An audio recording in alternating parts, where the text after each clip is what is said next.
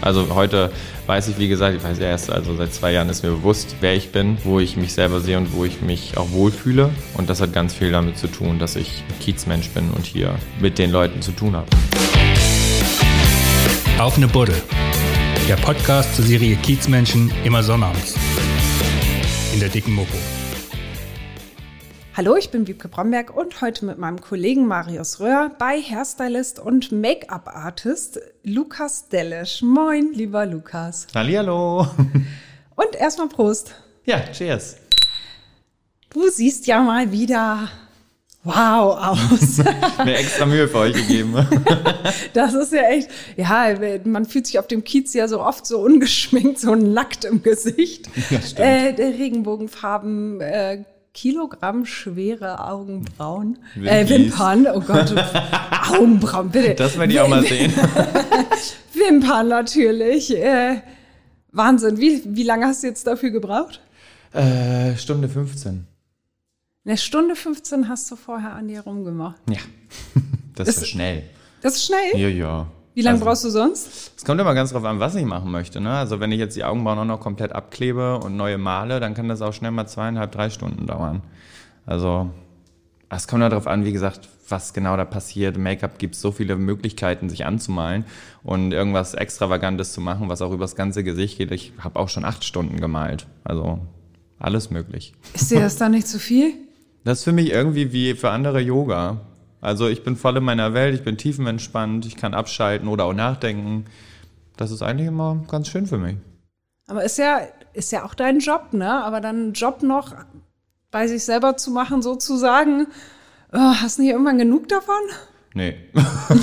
also mein Gesicht ist ja nur das Beste, um zu üben, ne? um neue Sachen auszuprobieren, äh, bevor man es äh, Kunden anbieten kann.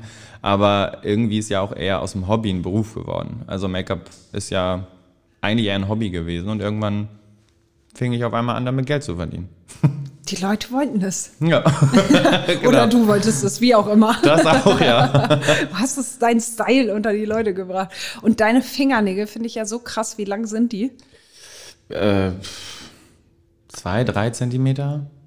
Ja. Der, damit kannst du alles machen? Ja klar. Die Leute haben manchmal ein bisschen Angst, dass ich in die Augen aussteche, aber das funktioniert. Ja, Wahnsinn. Hast du die immer so lang oder auch mal wirklich nur deine Fingernägel dran? Eigentlich immer. Also am liebsten auch noch länger. Also ich hatte auch schon 5 Zentimeter Nägel und habe die acht Wochen getragen. Es hat auch alles wunderbar funktioniert.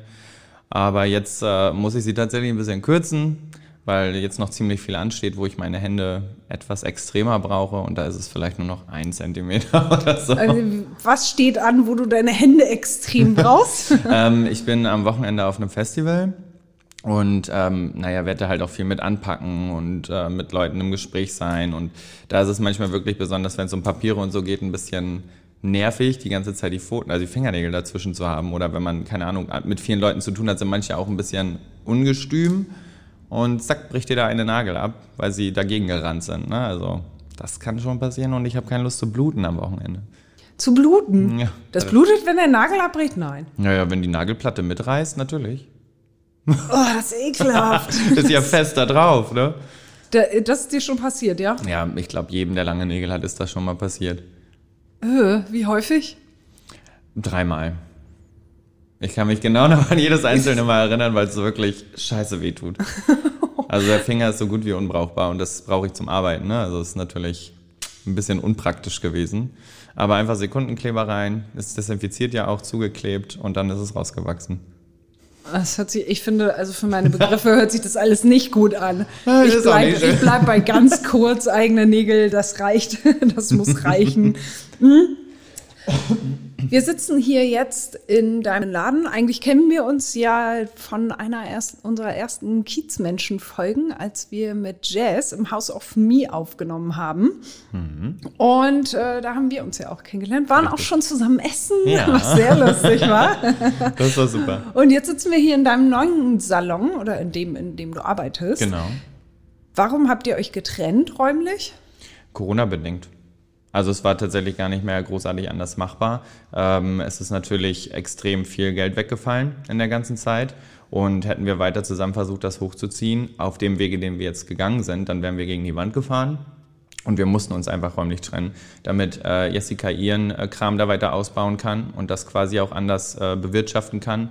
Und ähm, wir brauchten einfach auch die Kundschaft. Ne? Also wir brauchten einen neuen Standort, wir brauchten Leute, um ähm, auch schneller erreichbar zu sein.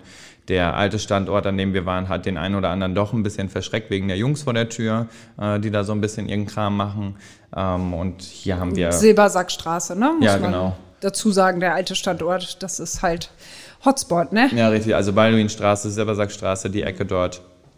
Und ähm, da war, ja, ist vieles, wie gesagt, abends, wenn es dunkel wurde, wollten die Mädels halt auch nicht mehr kommen. Ja, und das ist hier halt nicht der Fall. Es ist hier ein bisschen familienfreundlicher, aber trotzdem immer noch Kiez. Und mhm. das war uns halt ganz wichtig, dass wir hier bleiben. Aber es war leider unabdingbar, da wegzugehen. Ja. Aber im Hom warst du ja immer nur die Prinzessin. Ja. Weil laut Jazz warst du mehr Frau als alle anderen in dem Laden. Das ist immer noch so. okay, also die Zeiten der Prinzessin sind nicht vorbei. Nein. Nein. Auf keinen Fall. Das also, ist nach wie vor der Fall, ja. Immer noch Diva. Ja, also Diva war ich eigentlich ja nie so wirklich. Ne? Also es ist Prinzessin. Immer, ja, es ist immer wirklich das. Also ich habe überhaupt keine Probleme, mir die Hände schmutzig zu machen oder äh, keine Ahnung, mir den Arsch aufzureißen für die Arbeit oder für alles andere. Aber so manchmal kommt das durch, dann kann ich es gar nicht aufhalten. Also, oh, mir ist jetzt aber auch schon wieder so warm und dann merke ich selber, oh Lukas, ey, reiß dich mal wieder zusammen. Hör auf zu heulen. genau, so ungefähr, ja. Wie äußert sich das noch bei dir, dieses Prinzessenhafte? Oh, gut, also da glaube ich, müsste man tatsächlich ein bisschen die Mädels fragen. Die sagen mir immer noch, oh, bist schon wieder so eine Prinzessin. Und ich weiß immer gar nicht, in welchen Situationen sie das meinen. So. Du, bist, du bist eher empfindlich, ja? Und teilst es dann auch gerne mit. Oh, empfindlich, wie meinst du empfindlich? Auf was bezogen? Auf Wärme, Kälte. Ja, das stimmt. Oder? Ja, also wenn ich voll geschminkt bin, so wie heute, und es ist super heiß, dann bin ich einfach genervt, weil mir das Gesicht verrutscht. Ne? Also wenn da irgendwie, das nervt mich dann einfach. Oder wenn ich ein richtig schickes Kleid habe oder äh, Outfit anhabe und da sitzt irgendwas nicht oder bewegt sich auf einmal selbstständig, das fuckt mich dann ab. Aber ansonsten, wenn ich jetzt ganz normal arbeite ähm, und ja, so ein bisschen mein Make-up trage, dann weiß ich, dass ich schwitzen werde. Dann habe ich mich schon vorher darauf vorbereitet. Aber wenn man abends losgeht oder so, dann bin ich genervt. kannst schon, kannst gleich zu Hause bleiben. Ja, eigentlich schon. oder man muss halt so einen kleinen Ventilator mit sich rumschleppen. Ne? Das geht dann auch. Äh, ja, stimmt. Beim letzten Mal, glaube ich, hattest du so Fächer. einen Fächer in der mhm. Hand die ganze Zeit, ne? Richtig. So ein, so ein Mädchenfächer halt, ja, wie man den früher so als Mädchen kennt. So, braucht man. Die Prinzessin braucht einen Fächer, ja? ja. Ah, schön, ja, schon klar. Also ihr seid aber dieses alte Team, das hat sich ja auch, als wir dann den Tag miteinander verbracht haben, sehr familiär angefühlt. Ja. Und das ist immer noch so, ja? Ja, das ist nach wie vor der Fall. Also wir sind immer noch das Hom. Das wird sich auch nicht ändern. Wir sind ja auch nur 200 Meter voneinander entfernt. Ähm, Geburtstage werden noch zusammen gefeiert, je nach Möglichkeit. Ähm, wir versuchen uns so mal zum Trinken oder zum Essen zu verabreden, äh, wenn man irgendwie auf der Ecke ist. Es sind alles eher so spontane Geschichten, weil wir alle halt wirklich viel zu tun haben, und um die Ohren haben. Ähm, aber wenn es dann mal klappt, dann freuen wir uns alle riesig und sind froh, dass wir mal wieder zusammen sein können. Und dann wird es halt auch laut und bunt und verrückt. Ne? Ja, das habe ich ja mitgekriegt. Das war ja noch die kleine Dann wirst Gruppe. du wieder als Schwuchtel beschimpft. ja, untereinander finde ich, kann man das ab. Also ich meine, ich habe ja nur auch eine große Klappe, ne? Ähm, und untereinander wissen wir immer, wo wir es einzuordnen haben. Ist ja auch liebevoll gemeint, oder? Richtig. Ich also, sage immer so, wenn man jemanden liebt und der andere weiß das, dann nimmt er einem auch nichts übel. Ich folge dir ja auf Instagram. Mhm. Und da wirst du ja teilweise auch sehr privat. Mhm. Wo ist da für dich die Grenze? Ähm, für mich die Grenze ist, wenn ich einen Partner haben sollte, dass das absolut im Privaten find, äh, stattfinden würde.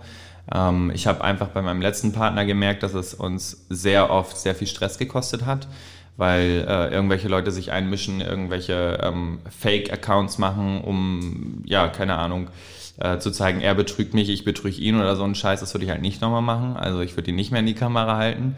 Es sei denn, er ist äh, auch. Die andere Leute gehen dann, äh, treten über Social Media an dich ran mhm. und verbreiten Unwahrheiten? Ja. Was? Was ja. ist das denn? Okay, also du siehst, ich bin da so äh, sehr jungfräulich. Ich ja. halte mich da sehr raus aus Social Media. Ja. Das gibt es? Oh. Ja, also besonders äh, äh hier in Hamburg ist das halt oft der Fall gewesen. Also ich war, ähm, ja, in, ich bin halt viel in der Community unterwegs, schon seit Jahren, seit fast zehn Jahren jetzt. Und ähm, auch die haben natürlich meine drei Partner kommen und gehen sehen.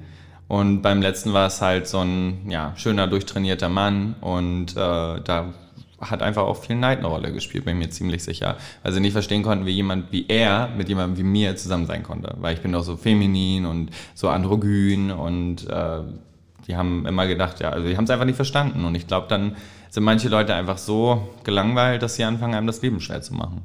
Also es ist ja auch immer Internet, ne? da wo sie sicher sind. Also so machen sie das Maul nicht auf. Aber das war aus der, also es waren jetzt keine externe, sondern es war aus der Community heraus. Ich weiß es ja leider nicht. Aber ich habe ja in der Community schon Ablehnung diesbezüglich erfahren. Und deswegen kann ich es mir vorstellen. Ich will niemandem was unterstellen, aber ich kann es mir halt vorstellen, dass es daher rührt. Weil warum sollten Leute von, die mich eigentlich wirklich gar nicht kennen, sich da einmischen? Ja, klar. Ja, aber allgemein, warum sollten sich Leute da überhaupt einmischen, ist die Frage. Ja, das ist so, also ich finde das auch ziemlich privat. Ja, und da habe ich halt gesagt, da ist bei mir Schluss. Alles andere, es gibt nichts, was für mich geheim ist. Ich möchte auch sehr transparent sein, weil ich glaube, dass viele Leute äh, viele Themen sich nicht, also viele Themen einfach auch nicht ansprechen wollen und da Schiss vorhaben. Ähm, und ich möchte den Leuten auch ein bisschen die Angst davon nehmen. Es ist halt ein Teil meines Lebens. Es hat mich zu dem gemacht, wer ich heute bin. Also finde ich es auch vollkommen in Ordnung, darüber zu sprechen. Und wenn die sich das Maul zerreißen, ist es mir am Ende des Tages egal, weil ich weiß es am besten. Ja, ja. Und das, was ich preisgebe und wo die Leute ähm, sich vielleicht auch ein bisschen mit ähm, identifizieren können, hilft halt einfach auch vielen Leuten. Und das ist das, was ich will. Dass die Leute keine Angst vor ihrer eigenen Vergangenheit haben oder sich deswegen selbst verurteilen. Mhm. Also ist das auch so ein bisschen Aufklärungsarbeit, die ja. du da leistest und genau. eventuell für Menschen, die noch nicht ihr Coming Out hatten, ähm, zum Beispiel, ja, denen irgendwie ein bisschen Kraft mitgeben, dass das Richtig. alles normal ist, ja? Ja. Deswegen machst du das Ganze. Ja, also ich muss, ich muss dazu sagen, es hört sich jetzt natürlich so, äh, keine Ahnung, so ich äh, äh preis mich hier total an, aber ähm, es ist so dieses meine Mutter war ja letztes Jahr schwer krank und in der Zeit habe ich einfach alles überdacht. So und mir ist klar geworden, dass meine Aufgabe nicht ist, einfach nur schön zu sein, Make-up zu machen und damit meinen Instagram-Feed zu füllen, sondern ich habe eine Reichweite und ich habe eine Stimme und ich will die nutzen. Und äh, jetzt seit neuestem habe ich damit halt einfach angefangen. Mhm. Deine Mutter war schwer krank. Was hatte die? Krebs. Mhm. Genau, also es fing eigentlich ganz anders an. Sie hatte tierische Magenschmerzen und ähm, irgendwie ging nachher nichts mehr. So Klogang war unmöglich und äh, da haben wir uns natürlich alle Sorgen immer gesagt, geh mal ins Krankenhaus. Und das Krankenhaus hat einfach nichts gefunden. Und ähm, dann, ja, wurden die Schmerzen immer stärker und ähm, sie hat äh, Thrombose in den Beinen entwickelt. Das heißt, äh, ja, schwere Beine und äh, starke Schmerzen auch beim Laufen. Und dann waren sie im ersten Krankenhaus und die haben dann äh, Schlaganfälle festgestellt und Lungenembolien und im nächsten Krankenhaus haben sie dann Hirnaneurysma festgestellt und dass der ganze Körper eigentlich voller Thrombosen ist. Und im letzten Krankenhaus, im äh, UKE, haben sie dann äh, festgestellt, dass die, ähm, die Gebärmutter mit Krebs befallen ist. Also mit zwei kleinen Tumoren, die auch bösartig sind. Aber dass äh, man jetzt nicht einfach loslegen kann, sondern dass man, äh, weil sie auch noch ein Blut hatte, was so dick wie Joghurt war, ähm, erstmal das Blut wieder in den Griff kriegen muss, damit halt die Thrombosen nicht noch schlimmer werden und irgendwann das Herz befallen. Weil sie hat auch bei, an der Herzklappe war auch noch eine kleine Thrombose und wäre das Blut halt nicht flüssig geworden, dann wäre entweder das Herz oder das Hirn versagt, irgendwas hätte passi wäre passiert. Mhm. Und äh, naja, dann war sie endlich mal in guten Händen und da haben sie ihr wirklich geholfen, haben das Blut stabilisiert, haben mit der Chemotherapie angefangen und ja, in der Zeit, also ist meine Mama, meine Mama bedeutet mir alles. Und in der Zeit habe ich einfach alles hinterfragt und gedacht, was mache ich eigentlich aus meinem Leben? Also ich bin 26 Jahre und ich habe irgendwie gar kein richtiges Ziel vor Augen, wo ich hin will, was ich mir vorstelle, was ich mir wünsche. Und das hat mir gezeigt, ich weiß eigentlich schon lange, was ich möchte und das ist die Menschen zusammenbringen und zu verbinden.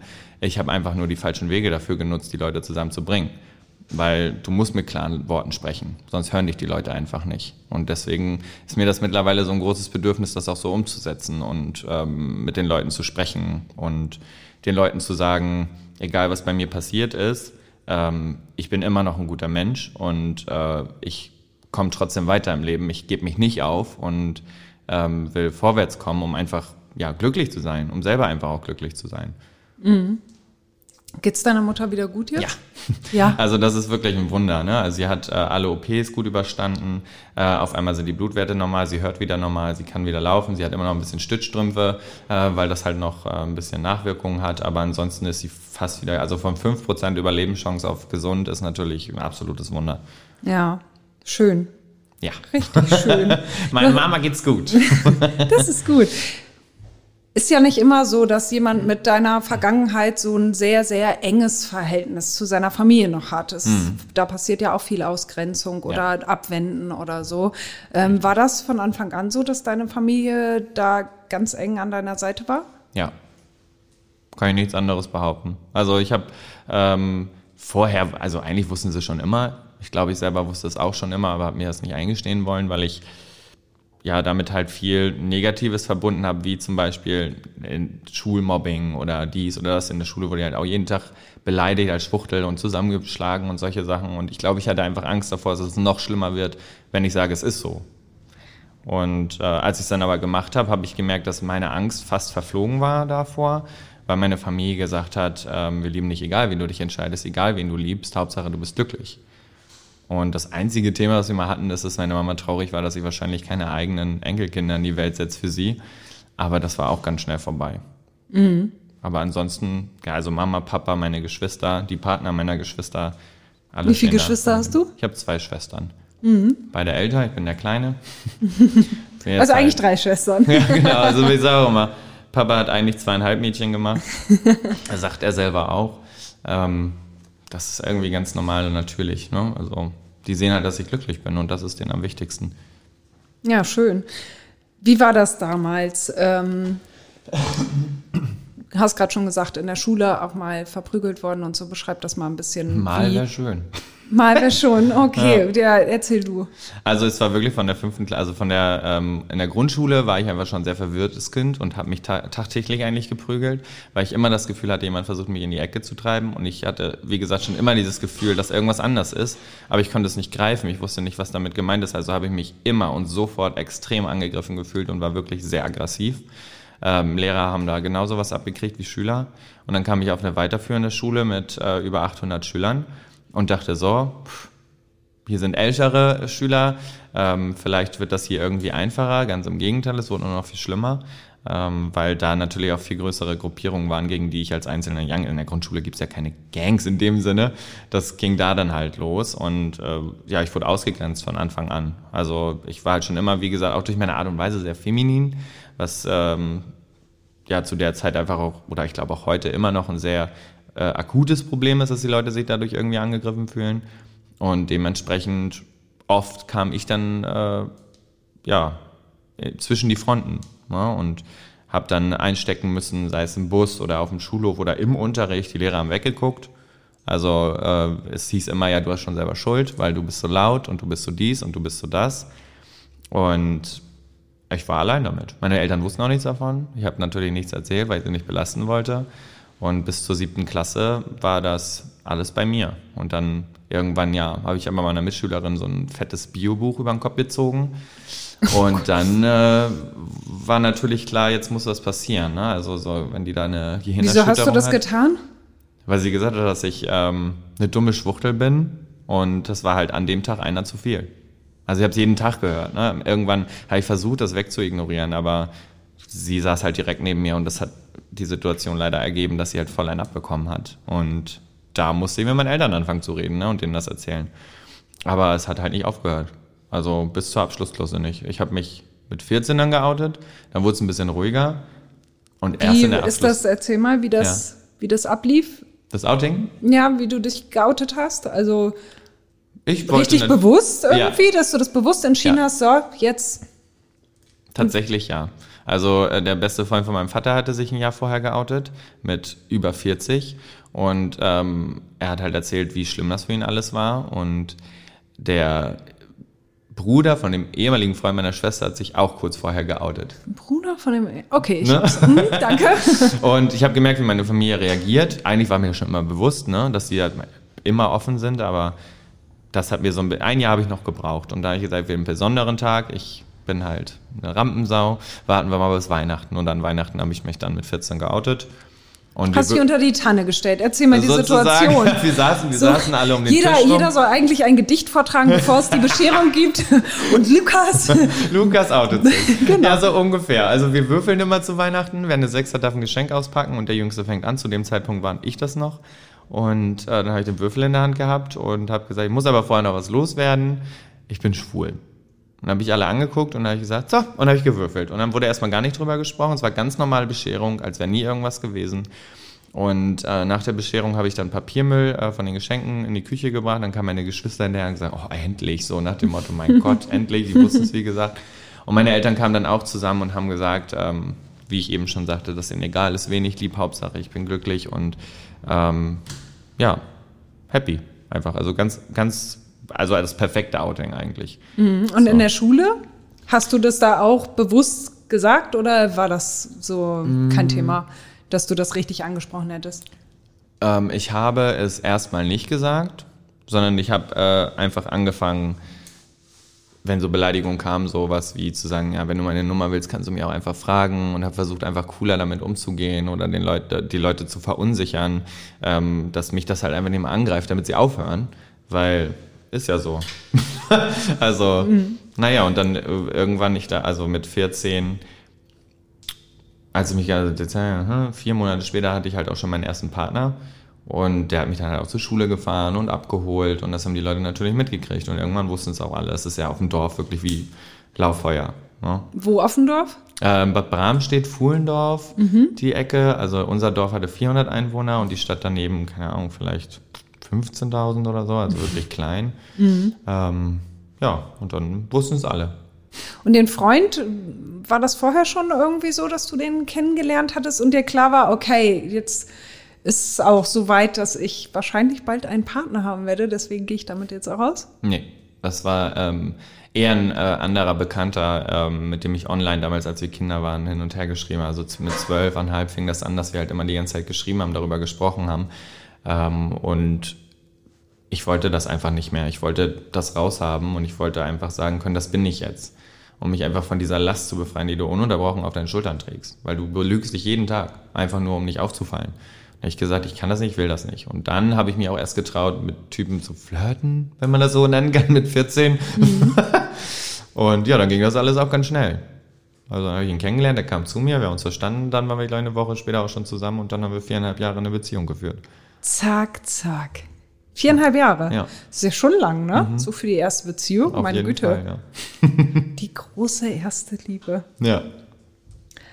Du hast vorhin schon gesagt, du hast noch andere Jobs. Was mhm. sind das für Jobs? Ähm, ich arbeite auch als Drag Queen, also hier auf dem Kiez, aber eigentlich deutschlandweit. Ich bin ja selbstständig diesbezüglich. Ich habe in Bremen schon gearbeitet, in äh, Hannover, in Berlin, in allen Städten, aber hauptsächlich natürlich hier bei mir zu Hause auf dem Kiez. Und ähm, nebenbei mal auch so ein bisschen Social Media, wie wir auch schon gesagt haben, was ich langsam so ein bisschen als Job sehe, wegen dieser Aufklärungsgeschichte. Dann bin ich ja Hairstylist und Make-up-Artist. Und was mache ich noch? Das war's, glaube ich. Äh, viel mehr Stunden hat der Tag, glaube ich, nee, auch nicht, nee. oder? Also, irgendwann ist mal gut. Und als Drag Queen, wo bist du dann zu sehen? Ähm, ja, das hat sich auch über die Jahre ein bisschen verändert. Natürlich war jetzt auch Corona dazwischen, das heißt, äh, viele Sachen sind weggefallen. Aber ich habe im Schmitz-Tivoli schon gearbeitet, ähm, in der Wunderbar Hamburg habe ich gearbeitet, äh, jetzt auch ähm, seit neuestem im Pulverfass und äh, im, im Docks habe ich gearbeitet, in der Prinzenbar habe ich gearbeitet, also irgendwie überall, wo ähm, ja, LGBTQIA-Partys stattfinden. Mhm, da trittst du dann auf. Sowohl als auch, ja. Also ich habe schon Shows gemacht, aber meistens bin ich, ich bin halt so ein Menschenfreund und ich mache gerne die Eingänge, ich lasse gerne die Leute rein, ich bin gerne mit am Start und begrüße die alle und wünsche allen viel Spaß und bin eher so die gute Laune Person. Das Mädchen auch ein bisschen für alles, also ich versuche überall immer so meine Nase mit reinzustecken, falls jemand Hilfe braucht, bin ich da. Es ist irgendwie meine Natur und ich glaube, das ja, haben viele zu schätzen gewusst. Du bist die Feel-Good-Managerin, ja. Drag, Schrägstrich Drag Queen. Ja, Irgendwie sowas, ja, das genau. ist doch schön. wie bist du damals, lass uns mal kurz zurückgehen, mhm. ähm, wie bist du damals seelisch mit dieser Ausgrenzung klargekommen? Gar nicht. Also, was, was hat dir da geholfen oder wie hat sich das dann geäußert? Äh, ehrlich gesagt hat mir erstmal gar nichts geholfen. Ich habe meine Mutter hat versucht, mich dann auch in Therapien zu stecken. Äh, ich habe angefangen, mich zu schneiden. Ich habe ähm, irgendwie nach Hilfe geschrien, aber wusste gar nicht, was für eine Hilfe ich haben möchte. Und ähm, irgendwann habe ich eine Freundin kennengelernt, die nichts hinterfragt hat. Und dann habe ich erst angefangen, ja, aufzuarbeiten, sozusagen. Ne? Vorher wollte ich einfach, ich hatte Angst vor jedem Menschen, den ich neu kennenlerne, weil äh, wenn ich jemanden kennengelernt habe, war es halt ganz schnell auch der Fall, dass äh, ja die Leute kannten, die mich schon nicht mochten und dann wurden richtig Intrigen gegen mich gespielt. Also so dieses, man erfährt etwas sehr Persönliches von mir und verbreitet es überall. Und das lief halt immer, also mein ganzes Privatleben wurde damals schon zerrissen. Und äh, dann habe ich das erste Mal Menschen kennengelernt, die sich für mich eingesetzt hat, die eine richtig große Klappe hatte und gesagt hat, halt doch jetzt mal dein dummes Maul und auch für mich eingestanden hat. Und erst da habe ich gemerkt, ich bin nicht alleine, auch wenn ich immer dachte, ich bin alleine und ich hatte das Gefühl, ich will gar nicht weiterleben, so wie ich lebe, ähm, hat sie mir dann immer gezeigt, dass ich nicht alleine bin. Vorher die Jahre, also seitdem ich acht bin, ab, seit, ja wirklich, seitdem ich acht bin, dachte ich immer, ich habe keinen Wert. Weil mir nie jemand Wert entgegengebracht hat. In der Familie war halt auch viel Streit deswegen, weil ich einfach so unsicher war. Und habe natürlich niemandem mehr geglaubt, nicht mal mehr meiner eigenen Familie. Mhm. Aber deine Familie stand ja hinter dir. Aber das Richtig. konntest du gar nicht annehmen. Mhm. Überhaupt nicht. Ich habe das, äh, ich, ich dachte mir, ja, sie müssen ja. Das ist ja meine Familie. So, ne? Ich habe das nicht gesehen als, äh, die wollen mir helfen, sondern es ist ja ihre Pflicht. Mhm. Und du hattest gar keine Freunde im Prinzip, keine zwischenmenschlichen Beziehungen außerhalb der Familie. Ich hatte äh, in Anführungszeichen Freunde, so nenne ich es immer so schön, weil sobald ich keinen kein Nutzen mehr für die hatte, wurde ich halt auch abgeschrieben.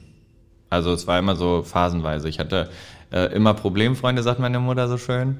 Also äh, entweder, keine Ahnung, war zu Hause alles schwierig bei denen oder ähm, das waren verwöhnte Gören äh, quasi die auch keine Regeln zu Hause kannten und das war bei uns halt ganz anders. Und mit solchen Menschen habe ich immer umgeben. Und irgendwann waren es dann halt die Leute, die Drogen genommen haben, die gesoffen haben, alles, was halt extrem war. Ne? Und da habe ich mich dann sicher gefühlt, weil die halt irgendwann ja keine Ansprüche an dich stellen, sondern einfach sagen, komm mit, mach mit, sei witzig mit uns. Und ich dachte, das ist Freundschaft. Und alles andere dazwischen so, wo man zu Hause war bei denen, war das immer so ein Hauptsache, also sie haben mir immer das Gefühl gegeben, Hauptsache sie sind nicht alleine. Also nicht so dieses, wir sind richtig Freunde und ich würde für dich alles tun. Na, auch da schon nicht. Und da ja, kam halt diese Tiefe gar nicht, diese tiefe Verbundenheit gar nicht. Was hat dir dann am Ende geholfen, aus diesem seelischen Tief rauszukommen? War das diese Freundin oder wie hast du das Das geschafft? war der Startschuss, ja. Richtig, da rausgekommen bin ich tatsächlich erst vor vier Jahren. Also es hat mich mein Leben lang begleitet. Ich habe äh, dreimal eine Tiefentherapie gemacht, eine stationäre Aufnahme ähm, wo äh, meine ganze Kindheit und alles aufgearbeitet wurde. Ähm, und seit meiner letzten Therapie, die zweieinhalb Monate ging, habe ich das Gefühl, freier zu sein. Ne? Und, oder nicht freier, sondern frei zu sein von dem Ganzen. Und auch jetzt nicht mehr jetzt, früher hätte ich nicht drüber reden können, weil ich wirklich in Tränen ausgebrochen wäre und für, ich hätte gesagt, ich breche ab, ich will nach Hause, ich kann das nicht. Ähm, und heute ist es einfach wirklich abgehakt, abgearbeitet. Also ich habe das Negative angenommen, sowohl als auch das Positive. Wobei das schwerer war zu finden in meinem düsteren Kopf. Aber mittlerweile ist das Thema durch. Und das war wirklich die äh, äh, eine Therapeutin da im Krankenhaus, die das erste Mal ähm, richtig den, den Nagel auf den Kopf getroffen hat und genau da reingebohrt hat, wo es wehgetan hat. So, und vorher war es immer so ein Angekratzer. Da konnte ich mich natürlich schon drunter verstecken. Ne? Und die hat es nicht zugelassen. Die hat alles aus mir rausgeholt. Aber bestimmt harte Arbeit. Definitiv, ja. Also für beide Seiten. Ja, ich wollte gerade sagen, aber für sie bestimmt auch nicht so easy gewesen. ähm, spielt Homophobie heute in deinem Alltag noch irgendeine Rolle? Äh, es fängt vermehrt wieder an. Es war jetzt sehr lange sehr ruhig. Ähm, ich, also hier auf dem Kiez ist es, oder allgemein in Hamburg ist es immer noch am entspanntesten im Vergleich zu jeder anderen deutschen Stadt, in der ich schon war. Äh, hier ist es für die Leute, ich sage mal, die sind halt norddeutsch und norddeutsche glotzen, aber reden nicht. Die gucken dich halt an, denken sich ihren Teil und ziehen weiter. So und hier ist es relativ entspannt, wobei man, wie gesagt, langsam merkt, jetzt durch diese ganze Corona-Scheiße, dass die Leute einfach frustriert sind. Und das ist das gleiche Prinzip wie damals. Es wird eine Minderheit rausgesucht und die wird halt versucht klein zu machen, einfach um ihren eigenen Frust Abbau zu geben. So, und da kommen mal wieder dumme Sprüche, aber handgreiflich war jetzt noch nichts. Ja, das, das kommt jetzt gerade wieder? Ja. Also es ist eigentlich wieder so, oh, du dumme Schwuchtel oder mein Gott, äh, warum darf jemand wie du überhaupt auf die Straße gehen? Und also Lächerlichkeiten, also wo ich halt heute echt drüber lachen kann. Also ein geschminkter Mann ist eine Schwuchtel. Wow, erzähl mir was Neues. Also, das ist jetzt äh, nichts, was mich. Äh, Du kluges schockt. Köpfchen. Ja, also Also das passiert auf der Straße, dass dir sowas hinterhergerufen wird. das ist es ja. Es wird hinterhergerufen. Ich drehe um und frage, was ist los? Was wollt ihr jetzt gerade von mir? Wa- Was tangiert dich daran, dass ich an dir vorbeigehe? Ne, also hast du selber ein Problem? Also wenn du selber mit einem Typen schlafen möchtest, gebe ich, ich kenne zig Leute, die poppen dich bestimmt mal, aber vielleicht kommst du dann wieder klar. Ne? Weil was hat das für einen Sinn sonst? Warum sollte man negativ werden, wenn man selber nicht damit äh, ein Problem hat, mit sich selber? Und wie reagieren die Leute, wenn du so offen auf die zugehst danach? Ähm, also wenn es in einer Gruppe ist, wenn das so mehrere Typen in einer Gruppe sind, dann sind die Kumpel da so, äh, äh, guck mal, und dann freuen sie sich alle und er wird natürlich knallrot. Wenn das so Zweier-Gangs sind, in Anführungsstrichen, so zwei Typen, die da ähm, einen Spruch drücken, dann kommen sie mir auch mal näher und fragen, was willst du denn jetzt? Ich sag, du hast so angefangen, sag du es mir. Ja, und dann irgendwann so, ja, ach, komm, fick dich, und dann hauen sie ab. Ähm, und wenn es Weiber sind, dann ist es eigentlich immer so ein äh, ge- giftiges Gepisse. Also es ist immer nur so ein, ja, ich kann das gar nicht richtig wiedergeben. Ist, wie, Frauen können das halt besser mit Augen, jemanden zu verletzen, als mit Worten. Das war, also da kenne ich mich nicht aus. nee, Quatsch. Ich, ich, kann das, ich kann das nicht. Nee, es wundert mich nur gerade, weil das habe ich noch nicht gehört. Aber hier auf dem Kiez auch tatsächlich? Wie gesagt, immer noch am seltensten. Also eher auf dem Weg nach Hause, nach Altona, äh, wenn ich da irgendwie an ein paar Leuten vorbeigehe. Aber hier auf dem Kiez, weil wenn jetzt langsam wieder der Alkoholpegel steigt und wie gesagt die Wut halt in den Menschen auch wohnt, muss sie halt irgendwo raus und dann denkt man halt, man findet da ein schwaches Glied. Dummerweise bin ich das nicht. Also sie versuchen es halt trotzdem. Und ja, aber ich weiß ja nicht, also es ist jetzt nicht schlimm, schlimm. ne? Also für mich ist das wie gesagt einfach nur lächerlich. Ja. Ja, aber es ist ja schön, dass du mittlerweile so damit umgehen kannst. Ja. Also du lebst in Altona, ja? Genau. Alleine. Und vorhin konnte man es schon so ein bisschen raushören, ohne Partner. richtig. Kein Mann am Start. nee, seit zweieinhalb Jahren nicht mehr, nee. Seit zweieinhalb Jahren funktioniert das nicht. Nee, also ich habe auch gar kein Interesse momentan. Nee? Nee. Also ich habe äh, mein Leben irgendwie für mich gerade im Griff und möchte das, glaube ich, erstmal manifestieren. Und eventuell habe ich dann irgendwann die Möglichkeit, jemanden teilhaben zu lassen an meinem Leben. Aber ich möchte nicht wie sonst in meinen Beziehungen mich aufopfern. Weil das ist halt nicht richtig. Und ich bin ein glücklicher Single momentan, ja. Es kann, es kann immer sein, dass der eine auf einmal um die Ecke kommt. Ne? Ich bin sofort schockverliebt. Das würde ich auch nicht äh, komplett, aber ich suche nicht danach. Also, Na, wer weiß, wer hier noch so reinstolpert in den Laden, ne? Richtig. Vielleicht auch ganz bewusst, weil sie genau wissen, dass du hier Du, arbeitest. vielleicht auch ganz bewusst. Das kann auch gerne passieren. Können wir mal die Adresse nennen? Was ist das hier noch? Lange Straße, ne? Genau, Lange Straße 51. Ja. 51, ja. Richtig. Hier am Hein-Köllisch-Platz, weil ich habe mich echt gefragt, Lange Straße, vorher nie gehört. Hm. Das ist schon, nee, kennt man nicht, aber Hein-Köllisch-Platz kennt ja Die, die, jeder. die Ne? meisten kennen das ja. In der Nähe vom Park Fiction. Spätestens jetzt macht's Klick. Genau. CSD, Jawohl. was geht da ab für dich? Ja, das schönste, die schönste Woche, das schönste Wochenende eigentlich für mich in Hamburg. Ich habe, egal wo ich gearbeitet habe, immer die Woche Urlaub. Also es ist mir auch egal, ob mein Arbeitgeber ein Problem hat oder nicht. Zur Not würde ich sogar kündigen, weil das für mich eine sehr wichtige Woche ist. Ähm, und dieses Jahr äh, werde ich im Schrödingers am Start sein, genau wie letztes Jahr auch, wo wir Corona-konform quasi die Leute zusammenbringen können unter Freiluft, äh, an der Freiluftbühne ähm, und wo ich halt rumlaufe, Getränke verteile, ein bisschen ja, das Zwischenmenschliche wieder ausbaue. Und eigentlich ist ja auch eine Fahrraddemo wieder, auch wie letztes Jahr. Äh, daran kann ich leider nicht teilnehmen. Ich würde sehr gerne. Ähm, Weil du kein Fahrrad hast? Richtig. mein Fahrrad wurde geklaut aus dem Keller. Du, ich leih dir schön. meins, ist kein Problem. Die Gangschaltung ist nur kaputt. Ah, super, okay. Solange die Bremse funktioniert. Die funktioniert. Sehr gut. Aber normalerweise ging immer richtig was ab. Also wir haben wirklich mit ähm, anderen, äh, ähm, zum Beispiel Hollywood Tramp nennt sich ein guter Freund von mir, äh, da haben wir einen ganzen ähm, Wagen nachher gehabt. Ne? Also wir haben wirklich richtig Aufriss gestartet. Ähm, eigentlich ist das Wochenende, bin ich, ja, ich weiß nicht, was schlafen ist in der Zeit. bin da wirklich nur unterwegs. Und dann bist du als Drag unterwegs oder? Das als, ist das nächste? Witzige, richtig. Also äh, ich habe mich ähm, vor, ich würde sagen, zwei Jahren, also kurz nach meiner Trennung, ähm, damit identifizieren können, dass ich genderfluid bin, also dass ich äh, das musst du erklären, dass ich bitte. er oder sie gerne genannt werde, dass ähm, mich das nicht stört, wenn man er oder sie sagt und äh, dass mein Drag halt dadurch einfach auch geprägt wurde. Also früher war es für mich immer wichtig, so eine Extreme zu haben, sprich sehr feminin, lange Haare, äh, Kleidchen und so weiter. Und heute ist es so ein Mischmasch. Also ich gehe auch gerne mal einfach, also ich gehe einfach als Lukas raus, ähm, bin aber trotzdem quasi eine Drag-Persona dann. Aber trotzdem halt Lukas. Das ist immer so ein bisschen schwierig zu erklären, weil es nicht mehr so einen extremen Bruch dazwischen gibt. Das verschwimmt ineinander. So, und für mich ist das manchmal genauso viel Drag, wie wenn ich 15 Kilo Haare auf dem Kopf habe und äh, eine 6 Meter Schleppe. Also das spielt für mich irgendwie keine Rolle mehr, ob man so oder so aussieht. Und ähm, ja, die Leute haben das irgendwie auch so angenommen mittlerweile. Früher war es halt so, du musst, du musst, du musst äh, möglichst feminin sein, aber ich muss mir keine Titten umschnüren, wenn ich das nicht will.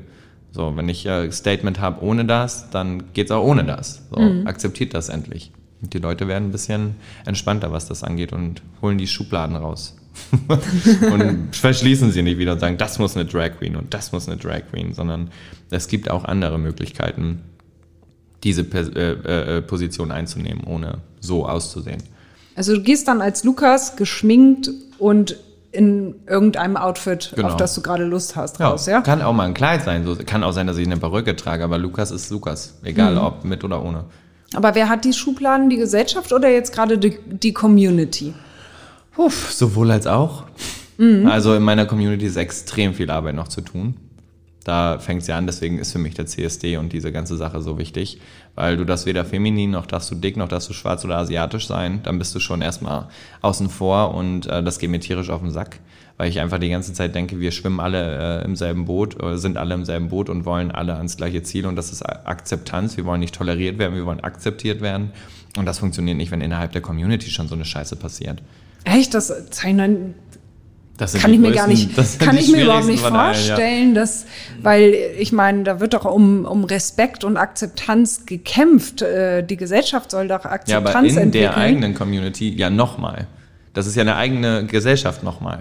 Wenn wir abends unterwegs sind, sind wir eigentlich zu 90 Prozent wirklich queer äh, oder halt Allies, also Freunde, Heterosexuelle, die sagen, das ist alles okay, ich unterstütze euch, ihr, ihr gehört dazu. Ähm, aber untereinander ist es schon viel Stutenbissigkeit einfach. Und das verstehe ich nicht. Also da habe ich, warum sollte ich jetzt jemanden schlecht machen, der doch für den gleichen Weg äh, äh, ähm, stimmt und sagt, ich möchte das. Ja, aber es ist halt so. Also da wird ganz viel gequatscht und gelästert und hast du den gesehen, wie der aussieht mhm, oder richtig, die oder ah. richtig.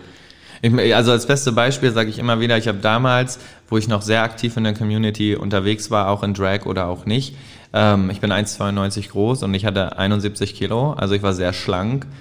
Und wenn ich äh, irgendwo ein Bäuchlein hatte, dann äh, wurde es zerfetzt, ne? Wo ich halt dachte, ey, was ist los mit euch? Also was interessiert euch das? Selbst wenn ich jetzt 150 Kilo wiegen würde, wäre es doch meine Sache. Aber es wurde sich über mein Gewicht unterhalten.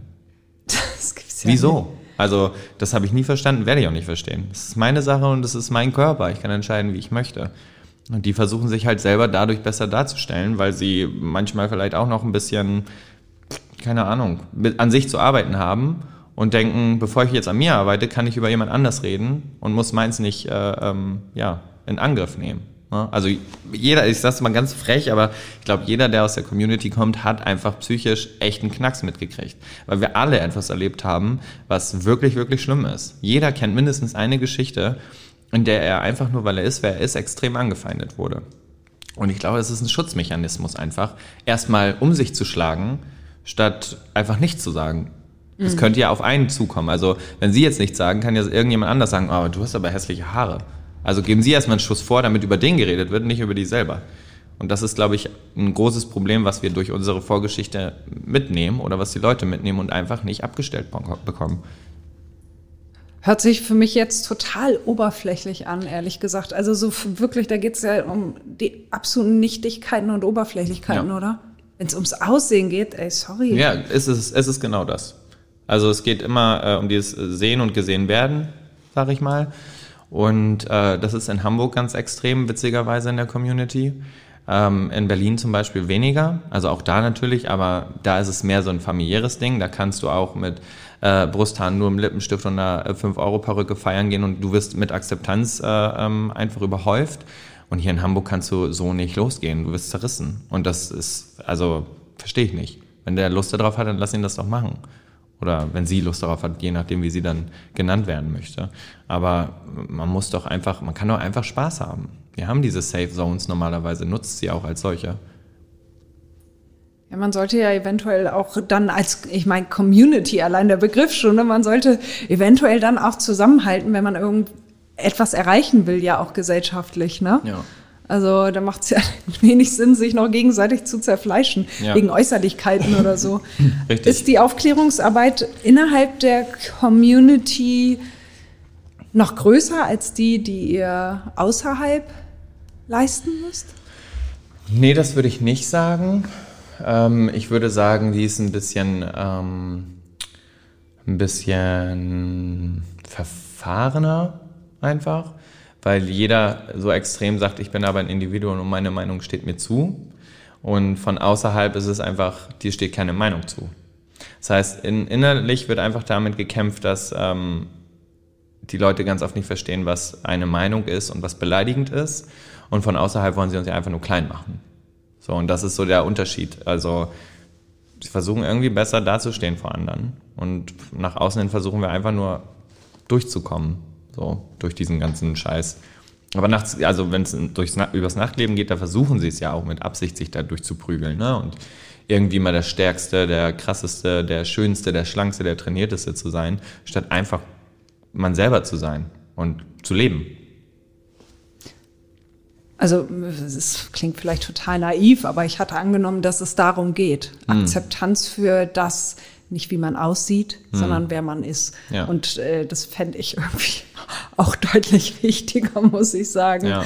Und so habe ich das genauso, Ganze ja. auch verstanden eigentlich mein Leben lang. Aber du Ja. zeigst mir gerade eine neue Seite. Ja, ich werde wahrscheinlich auch äh, mir gerade nicht viele Freunde machen, aber es ist einfach so. Es, ist, es muss was passieren. Wir müssen einfach wieder mehr an einem Strang ziehen und wir müssen uns äh, ähm, zusammen dagegen stellen, damit wir vorwärts kommen. Wir können nicht erwarten, dass äh, nach außen hin alles verstanden wird, wenn wir innerhalb das noch nicht mal auf die Reihe bekommen. Wie, wie, wie soll man jemandem, der gar nichts mit uns äh, an Berührungspunkten hat, wie soll man jemandem erklären, wie unsere Welt aussieht, wenn wir es untereinander selber nicht verstehen? Das macht ja keinen Sinn. Ich meine, aufgeklärt sind wir in der Community alle. Aber auch da ist es ja, bist du zu feminin oder zu schwul oder sei keine Szenehusche. Keine was? Szene?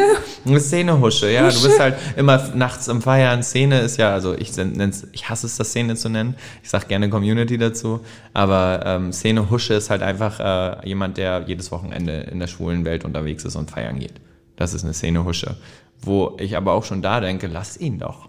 Wenn er Bock darauf hat, dann hat er Bock darauf. Wenn er Bock hat, am Wochenende 25 Typen zu treffen, dann trifft er 25 Typen. Was gibt dir das Recht, darüber zu urteilen? Also, ja, die wollen ja möglichst unauffällig sein. Das sind dann die, die nicht, äh, ähm, wie sagt man, die nicht protestieren, sondern die sagen, naja, aber ich schaff's doch auch, mich einzugliedern. Wir wollen uns nicht eingliedern. Wir wollen einfach äh, sein, wer wir sind. Na, und dann fängt da untereinander halt dieses verrückte, dieses verrückte Machtgehabe statt. Dass diese, ich sag's immer so, ich hasse das, aber das nennt man ja Mask to Mask. Also es sind zwei Typen, die äh, optisch heterosexuell aussehen und auch so wirken. Aber am Ende des Tages hast du trotzdem einen Schwanz im Mundschatz. Also, es tut mir leid, aber ich, ich verstehe den Gedanken dahinter nicht. Also, am Ende sind wir doch alle eins dann. Ne? Also, es macht, macht für mich keinen Sinn, aber sie versuchen da irgendwie, da noch eine Szene, äh, eine Szene sein, eine Grenze zu ziehen. So, ich bin männlich, du nicht so, weil du ja nachts unterwegs bist in der schwulen Welt. Eieiei, hier tun sich ja Welten auf, meine Güte. Verstehst du jetzt, warum das so wichtig ist, darüber zu sprechen? Dass man Ja. einfach wirklich wieder zusammenfindet. Es war damals so wichtig, die haben alle füreinander eingestellt. Selbst wenn die sich gehasst haben wie die Pest, wenn es hart auf hart kam, waren die füreinander da. Das will ich wieder. Das brauchen wir auch, damit man irgendwann, hoffentlich, irgendwann den Punkt erreicht, dass man sagt, egal welche Sexualität du hast, du bist ein Teil der Gesellschaft. Und das ist vollkommen richtig so. Das hörte sich gerade auch, du darfst nicht asiatisch sein, du darfst nicht dies sein, das hörte sich irgendwie auch relativ rassistisch an, muss ich mal sagen. Also Ja. das finde ich ja, muss ich, das, da kriege ich Pickel. Ganz schlimm. Äh, Und das ist so? Ja. Puh. Also mir wird Kannst das nicht mal schön reden. Das wird mir gerade. das wird. Nee, finde ich nicht gut. Ja. So. Wir haben gerade ein kleines Päuschen eingelegt. ich weiß nicht, ob das an, am Schock lag wegen der Rassismusgeschichte. Da musste ich mich erstmal kurz. Wir haben kurz eine geraucht und ähm, vor der Tür hatten wir gerade eine interessante Begegnung mit zwei Jungs. Richtig. Beschreib du die mal. Ja, ich glaube, äh, ich bin da sowieso ein bisschen sensibilisierter. Mir war von Anfang an klar, worauf das hinauslaufen wird. Wo ihr noch äh, wart, oh Mensch, ich finde das cool, dass ihr fragt. War mir von Anfang an klar, dass es einfach nur darauf hinausläuft, dass ihr irgendwann einen dummen, frechen Spruch bringen könnt. Und äh, die Frage, die im Raum stand, war ja einfach nur, ob ich jetzt ein Mann oder eine Frau bin. Und äh, meine Aussage ist halt auch immer, das kannst du dir aussuchen, damit, wo du dich am wohlsten fühlst. Ich fühle mich weder als Mann noch als Frau beschimpft. Ähm, und manche handeln, handeln das halt so, dass sie sagen, nee, für mich bist du ein Mann, was ich auch persönlich ganz, also völlig in Ordnung finde. Und Biologisch andere- bist du ja auch Genau, ein Mann, ne? biologisch bin ich auch äh, ein Mann, aber ich fühle mich halt auch als Frau angesprochen. Also ich möchte keine werden biologisch, aber ich finde es jetzt auch nicht schlimm, wenn man sie sagt quasi. Und das habe ich versucht, denen zu vermitteln. Und wo du dann ja losgestürmt bist, um deinen Croissant zu holen, Hallo, das musst du jetzt hier nicht verraten. äh, da äh, hat sich das relativ schnell gewendet, das Blatt. Ne? Also so, ja, ist es denn schlimm, wenn wir keine Schwulen mögen? Und dann sage ich so, äh, naja, also, was soll ich dazu jetzt sagen? Ne? Natürlich ist es erstmal kein Problem. Also, es ist ja, was soll ich sagen? Ne? Also, ist ja, ich kann jetzt nicht hier als fremder Mensch stehen und sagen, ach, nee, das kannst du so nicht machen. Das ist ja eigentlich die Aufgabe der Eltern, die Kinder aufzuklären. Ähm, naja, und dann sind sie weggegangen und dann halt, äh, ging es halt wieder los. Ne? Schwuchtel. Und die Kinder sind, wie alt waren die jetzt? Acht? Höchstens, ne? Ja, also- Würde ich sagen, höchstens acht. Ja. Ja. man muss sagen, wir standen einfach nur vor der Tür und die kamen halt an und fragten Ja, dich, bist du eigentlich ein Mann oder eine Frau? Und Ja. Also das fand ich sehr mutig und das habe ich dann halt auch gesagt, dass ich das mutig und gut finde, dass sie fragen, weil ich es ja eigentlich richtig finde, jemanden direkt anzusprechen, wenn man eine Frage hat. Aber Richtig. als ich dann das Croissant holte, äh, dass das dann noch so ausgeartet ist, hat Ja. mich ein bisschen gewundert. Aber Ja. du kennst das so, genau so die Nummer. Ja. Besonders von äh, manchen Kindern hier aus der Ecke, wo die Eltern einfach anscheinend alles falsch gemacht haben oder ihre Werte falsch vermittelt haben. Also es ist, äh, wie gesagt, immer äh, die Aufgabe der Eltern von vornherein, den Kindern ähm, Akzeptanz und äh, Respekt beizubringen. Und wenn man aber ein Kind so erzieht, dass manche Menschen oder Menschengruppierungen keinen Respekt verdient haben, dann ist das so im Blut. Und dann sind sie auch der Meinung, das steht ihnen zu. Bis sie halt irgendwann mal richtig aufs Maul kriegen. Das ja gerade hier auf dem also. Kiez, nimmst du das vermehrt wahr bei den Kindern? Ja. Also es hört sich jetzt super rassistisch an, aber es sind halt äh, meistens äh, südländische Kinder. Also von Familie von türkischen oder ähm, serbischen oder so Familien, wo dann solche Sprüche kommen, wo man halt heute auch leider noch weiß, dass sie einfach nicht alle so aufgeklärt und offen sind. Ähm, und alles andere, also wenn wir hier Kunden haben mit Kindern und so weiter, dann fragen die auch sehr viel, aber es nimmt nie so eine Richtung, dass sie ja eklig werden. Das gibt's eigentlich nicht. Ja. Aber du setzt dich schon gerne auch, ähm, wenn ihr hier Kunden mit Kindern habt, mit denen auseinander und erklärst das gerne oder ist dir das auch zu viel? Nö, ich habe ja nur auch äh, zwei Neffen, die sind ja auch in dem Alter, wo man viele Fragen stellt mit sechs und vier. Aber da es von Anfang an so war, ist es für die schon ganz normal. Also die fragen manchmal, warum hast du das an? Und sag ich, es schön finde und dann ist das Thema abgehakt. Und wenn ich mal keine Glitzernägel habe, sind sie auch traurig. Und so, oh, deine Nägel glitzern ja gar nicht. Also sie sind es einfach gewohnt, die sind damit aufgewachsen. Wenn hier Kinder sind, ähm, natürlich sage ich da auch gerne was zu, aber ich habe jetzt, äh, ich bin nicht so der Kinderfan. Also von meiner Familie ja, ist eigenes Fleisch und Blut, alles Guti. Aber ansonsten bin ich da jetzt nicht so der, der unbedingt gerne aufklärt oder erzählt. Aber wenn die mich natürlich fragen, dann antworte ich auch klar. So, aber ich würde mir jetzt nicht hinsetzen und sagen, so Mausi, hör mal zu, sondern kurze, klare Antworten, womit Kinder ja auch eigentlich sehr gut umgehen können. Und äh, dann war es das auch wieder. Dann ist für die das Thema auch durch. Ne? Sie haben das verstanden und dann machen sie irgendwie was anderes wieder. Ist das hier auf dem Kiez bei Erwachsenen auch so, dass sie nachfragen oder kriegst du von Erwachsenen gar kein Feedback? Ähm, nö, ich glaube, für die meisten ist es ganz klar ein R. Also ich bin halt ein Mann, ne, der sich halt einfach schminkt und damit ist das Thema für die dann auch durch. Vielleicht ist es denen auch unangenehm zu fragen, das kann ich dir nicht genau sagen, aber ich werde eigentlich relativ selten gefragt. Ähm, es sei denn, man kommt im Gespräch da drauf. Dann werden die Fragen natürlich auch intimer und da bin ich auch bereit zu antworten, klar. Aber wenn ich selber das Gespräch nicht, äh, also quasi, ich will ja nicht immer damit anfangen, so übrigens, ich bin genderfluid, sondern ich finde, sowas muss sich ergeben. Ich möchte ja auch niemandem das aufzwingen, ne? nur wenn Interesse besteht. Also es bringt ja nichts, jemandem das in, ins Gesicht zu drücken, obwohl ihn das gar nicht interessiert, in erster Linie. Ja, klar. So. Vielleicht ist es aber auch einfach die Akzeptanz hier auf dem Kiez, dass es einfach normal ist. Hier Richtig. siehst du ja ganz, ganz viel und das ist hier Normalität. Ja, das stimmt schon. Also besonders die ganzen Kiezmenschen, die sind da alle, das ist gut so, wie es ist, passt. Ja. Wie fühlst du dich hier auf dem Kiez? Erstmal, seit wann bist du auf dem Kiez überhaupt? Ja, also eigentlich ja schon, seitdem ich wieder in Hamburg wohne, also seit knapp zehn Jahren und hier richtig fest arbeiten auf dem Kiez tue ich jetzt seit zweieinhalb Jahren, also hier im Laden. Ähm, und vorher habe ich halt Drag gemacht. Ne? Also insgesamt so neun Jahre bin ich jetzt hier auf dem Kiez und seit zweieinhalb Jahren Tag und Nacht sozusagen. Eigentlich musst du hier hinziehen. ja, eigentlich, ich will hier auch hinziehen, aber kommt noch. Ja. Corona hat es ein bisschen schwierig gemacht. Aber hat der Kiez dir dein Leben erleichtert? Ja, In welcher Form? ähm, mich mehr ausleben zu dürfen, mehr äh, auszuprobieren ähm, und zu gucken, was mir gefällt, worin ich mich sehe oder wie ich mich sehe. Weil man sieht hier, wie du eben schon sagtest, einfach von A bis Z alles und jeden. Ähm, und ich finde es immer ganz spannend, wenn die Leute dann total selbstbewusst auf dich zukommen und halt, hi, hey, ich bin's, bla. Ähm, und das habe ich damals halt schon bekommen. Ne? Also ich war immer so ein bisschen, ich habe mal bunte Haare, so, oh, das war schon ganz krass für mich. Ne? Und dann kamen halt diese riesen bunten Gestalten auf mich zu und ich habe mir irgendwann gedacht, ey, wenn die das können und äh, auch einen Arsch dazu in der Hose haben, warum will ich das eigentlich nie machen? Ich, weil eigentlich mag ich es ja auch. Ne? Und dann kam das und das kam tatsächlich durch die offene Art hier auf dem Kiez. Also, Meine Stimme. oh, die Stimme Die versagt. Allergie, Entschuldigung. Also hat der Kiez dir schon geholfen, dich auch selber zu finden, ja? Absolut. Definitiv. Also heute weiß ich, wie gesagt, ich weiß ja erst, also seit zwei Jahren ist mir bewusst, was äh, ich bin, wer ich bin, wo ich mich selber sehe und wo ich mich auch wohlfühle. Und das hat ganz viel damit zu tun, dass ich ein Kiezmensch bin und hier mit den Leuten zu tun habe. Bist du auch richtig, also klar mit deinen Kolleginnen und mit den ganzen Leuten aus dem Home und so bist du auch befreundet, aber bist du richtig fest hier Teil des Kiezes und hast du hier viele Freundschaften? Also, ja, würde ich jetzt mal behaupten. Man kennt sich. Jeder kennt hier jeden und jeder ähm, ist auch mit jedem mal gewesen.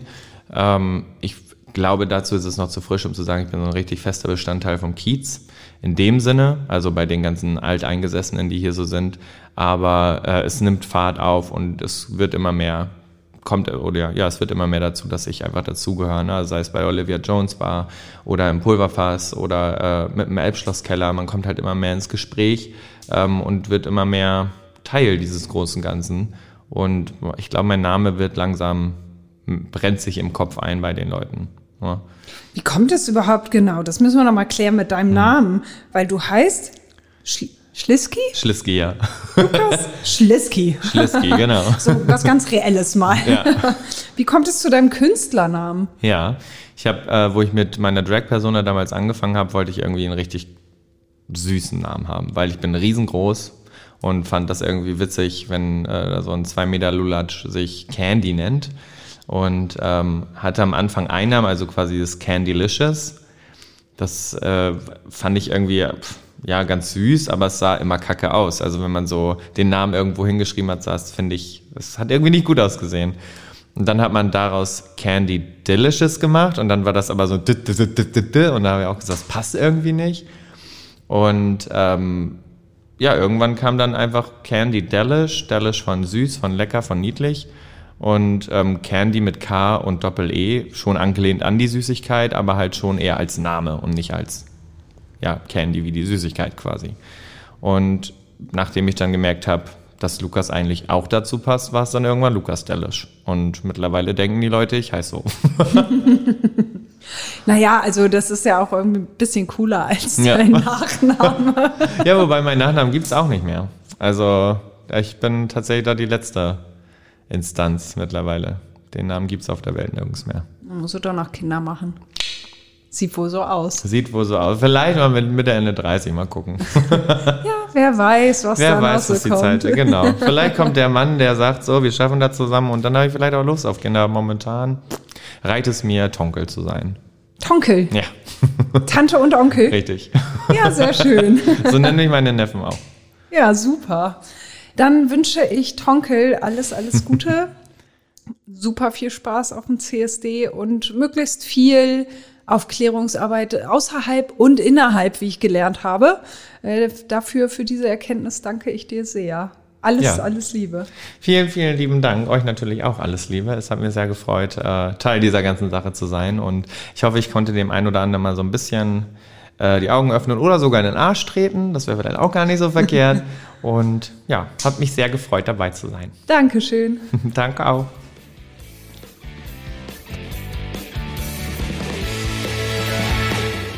So, nun noch einmal Werbung in eigener Sache. Hamburg Freihaus. Testen Sie die Mopo als digitale Zeitung. Fünf Wochen für nur fünf Euro. Jetzt bestellen unter www.mopo.de-testen.